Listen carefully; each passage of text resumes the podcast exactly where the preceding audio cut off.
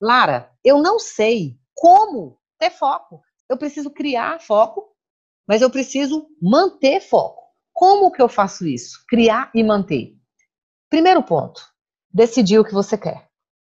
Eu vou passar para você três estratégias, como eu coloquei aqui, para você. São atitudes, gente. Isso é um negócio que amanhã você já pode começar a fazer. Agora você já pode começar a fazer se você quiser. A primeira é você decidir o que você quer.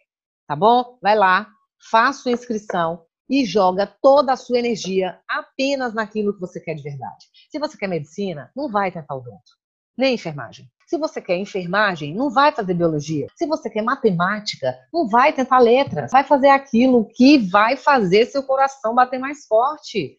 Faz aquilo pelo qual você vai ter vontade de acordar todo dia, tá certo? Essa fase pela qual você está passando do Enem, ela é simplesmente um período da sua vida, inclusive um período curto da sua vida. Se você tiver foco, mais curto ainda ele vai se tornar. E uma universidade pode ser de fato um caminho que você vai usar para realmente viver bem ou não o resto da sua vida. Então vale muito a pena você jogar muita energia nisso, porque isso pode impactar não só a sua vida, como a vida de toda a sua família, a vida daquelas pessoas que você mais ama. Então, muita atenção. Você sabe o que você quer hoje, você precisa decidir. Lara, eu ainda não sei. Para e decide. Se você não conseguir fazer isso sozinho, peça ajuda. Eu estou aqui para te ajudar no que você precisar. Mas veja bem, peça ajuda. Você só não pode é ficar parado.